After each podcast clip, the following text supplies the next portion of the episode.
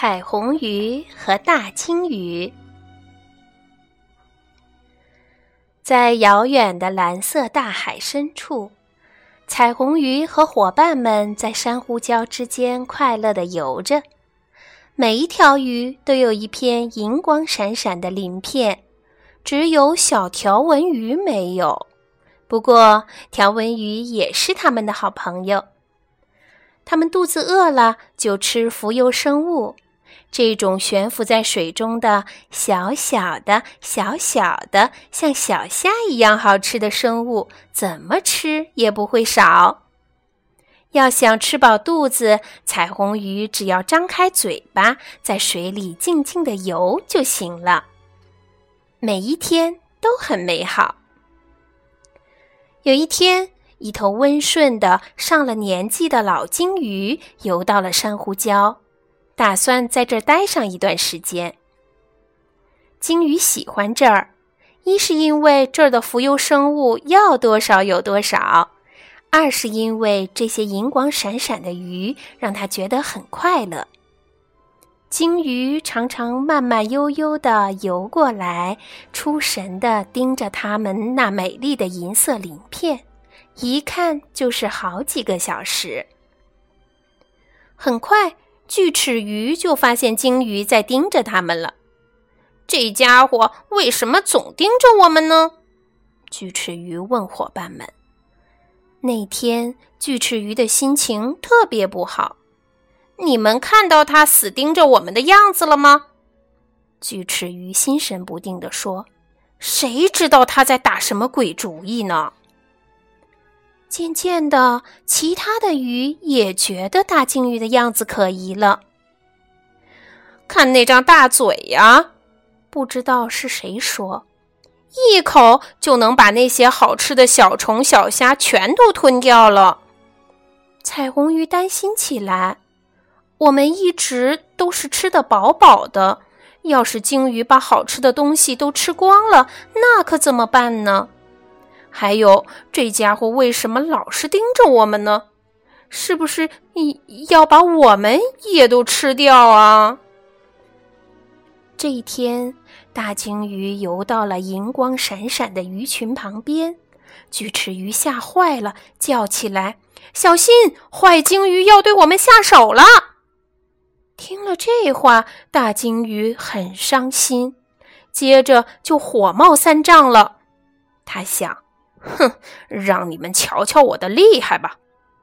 于是他就一头冲进鱼群，大尾巴甩得像鞭子一样，鱼儿们吓得慌忙四散游开。他们吓坏了，一条接一条的朝珊瑚礁的缝里逃去。可大鲸鱼紧追不舍，一直把彩虹鱼追到了他们住的洞穴里。大鲸鱼一边前前后后的游着，一边气呼呼地瞪着他们。这下可出不去了！我不是早就说过这头大鲸鱼很危险吗？锯齿鱼嘟囔道：“不小心可不行。”过了一会儿，大鲸鱼平静下来，它最后转了一圈，便消失在珊瑚礁的对面。肚子饿得实在受不了了，尽管害怕，鱼儿们还是战战兢兢地从洞穴里游出来去找吃的东西了。不过，经过鲸鱼这么一闹腾，那些浮游生物连一个影都看不见了。这太愚蠢了，彩虹鱼果断地说：“过去我们是那么开心的在海里玩，现在却要哆哆嗦嗦的躲到洞里。”过去东西多的吃也吃不完，现在却什么都没有了。我们必须跟鲸鱼和好。别的鱼吓得不敢接近鲸鱼，只有靠彩虹鱼了。大鲸鱼怀疑的盯着彩虹鱼：“求求你了，我们好好谈谈吧。”彩虹鱼说。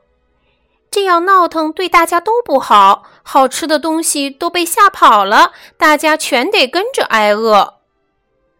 彩虹鱼和大鲸鱼谈了好久好久，大鲸鱼告诉彩虹鱼，鱼儿们说的那些带刺的话是如何伤了他的心，让他生气。